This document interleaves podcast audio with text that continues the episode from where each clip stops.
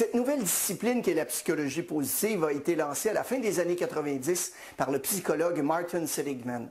Avant ce temps-là, la plupart des recherches en psychologie se concentraient sur les problèmes et les dysfonctions. Figurez-vous que jusqu'en 2000, sur environ 150 000 recherches publiées en psychologie, il y en avait moins de 10% qui étaient de nature positive. On se concentrait à gratter le bobo. Aujourd'hui, on apporte face à un problème une vision positive de l'action à apporter.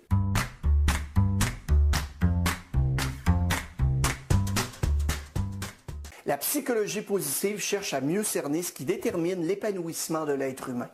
Il y a trois principales zones d'étude. La personne elle-même, les relations interpersonnelles et la personne dans la société.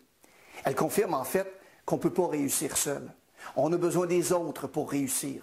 Donc, au lieu de se concentrer sur ce qui ne va pas chez l'être humain, on se concentre sur ses forces.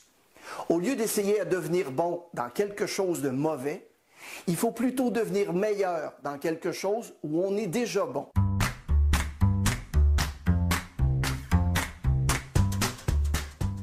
La psychologie positive n'est surtout pas la pensée positive et ne propose surtout pas de mettre des lunettes roses. La psychologie positive s'appuie sur la recherche alors que la pensée positive n'a aucun fondement scientifique.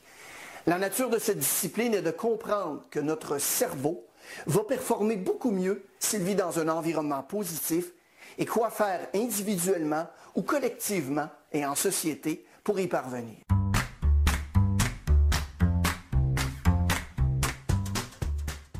La psychologie positive s'appuie sur des recherches scientifiques révisées par des pairs scientifiques. Elle peut aussi impliquer des recherches empiriques. La neuropsychologie apporte aussi des éléments de connaissance à la psychologie positive. Ce qu'il faut comprendre, en fait, c'est que notre cerveau est bâti neurologiquement pour réussir, pour avoir du succès et pour performer et être heureux. Il faut savoir comment aligner notre petit cavalier et notre éléphant.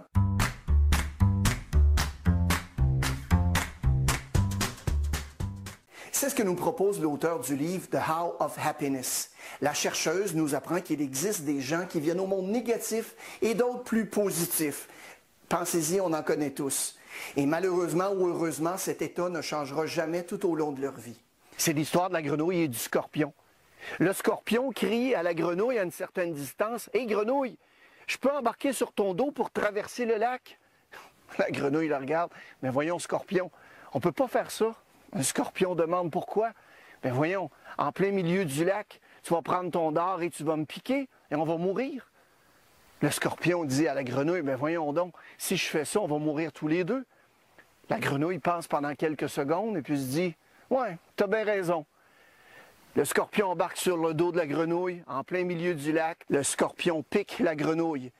Et juste avant de caler et de mourir tous les deux, la grenouille demande, pourquoi pourquoi tu as fait ça? Le scorpion de répondre Parce que je suis qui je